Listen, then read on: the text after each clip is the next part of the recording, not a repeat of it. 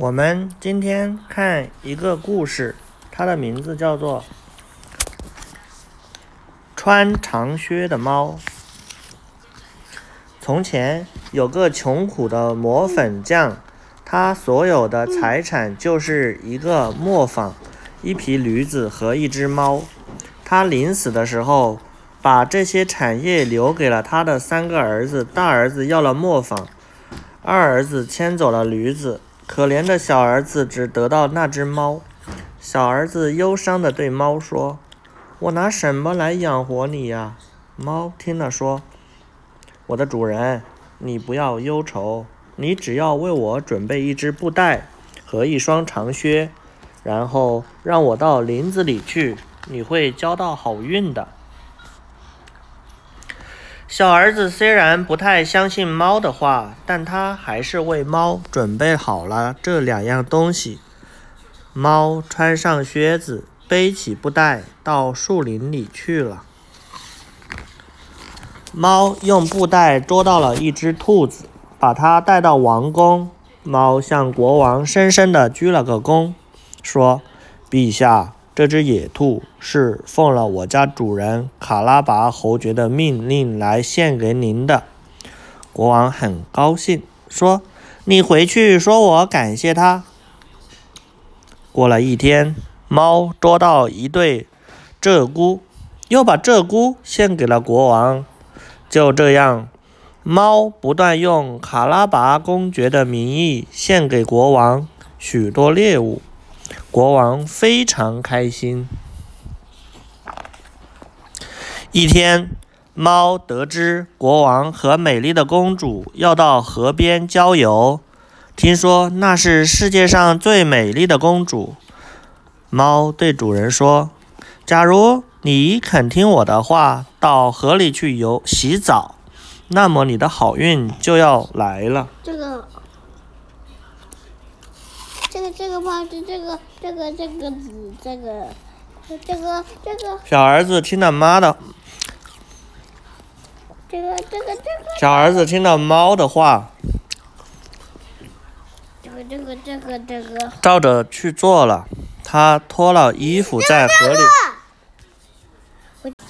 小儿子听了猫的话，照着去做了。他脱了衣服在河里洗澡。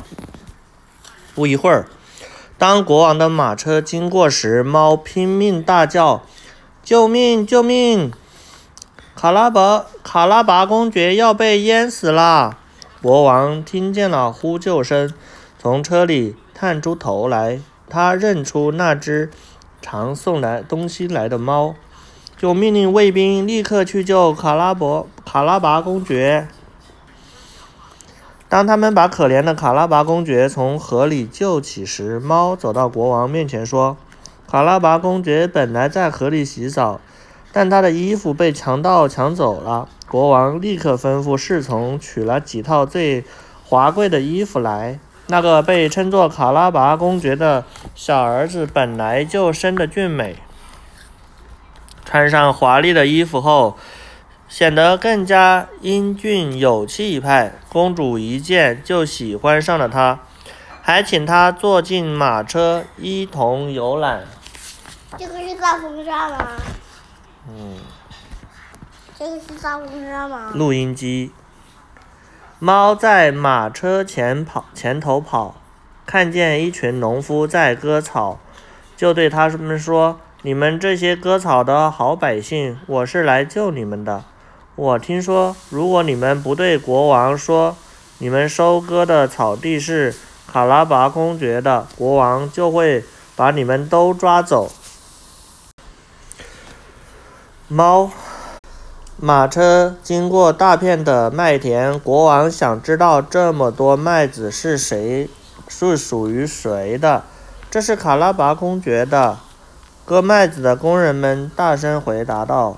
因为猫早就吩咐过他们了。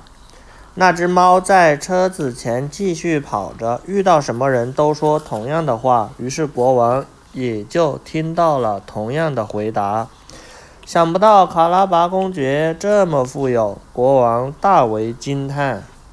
猫很快的来到一座精美的城堡前，城堡的主人是个妖精。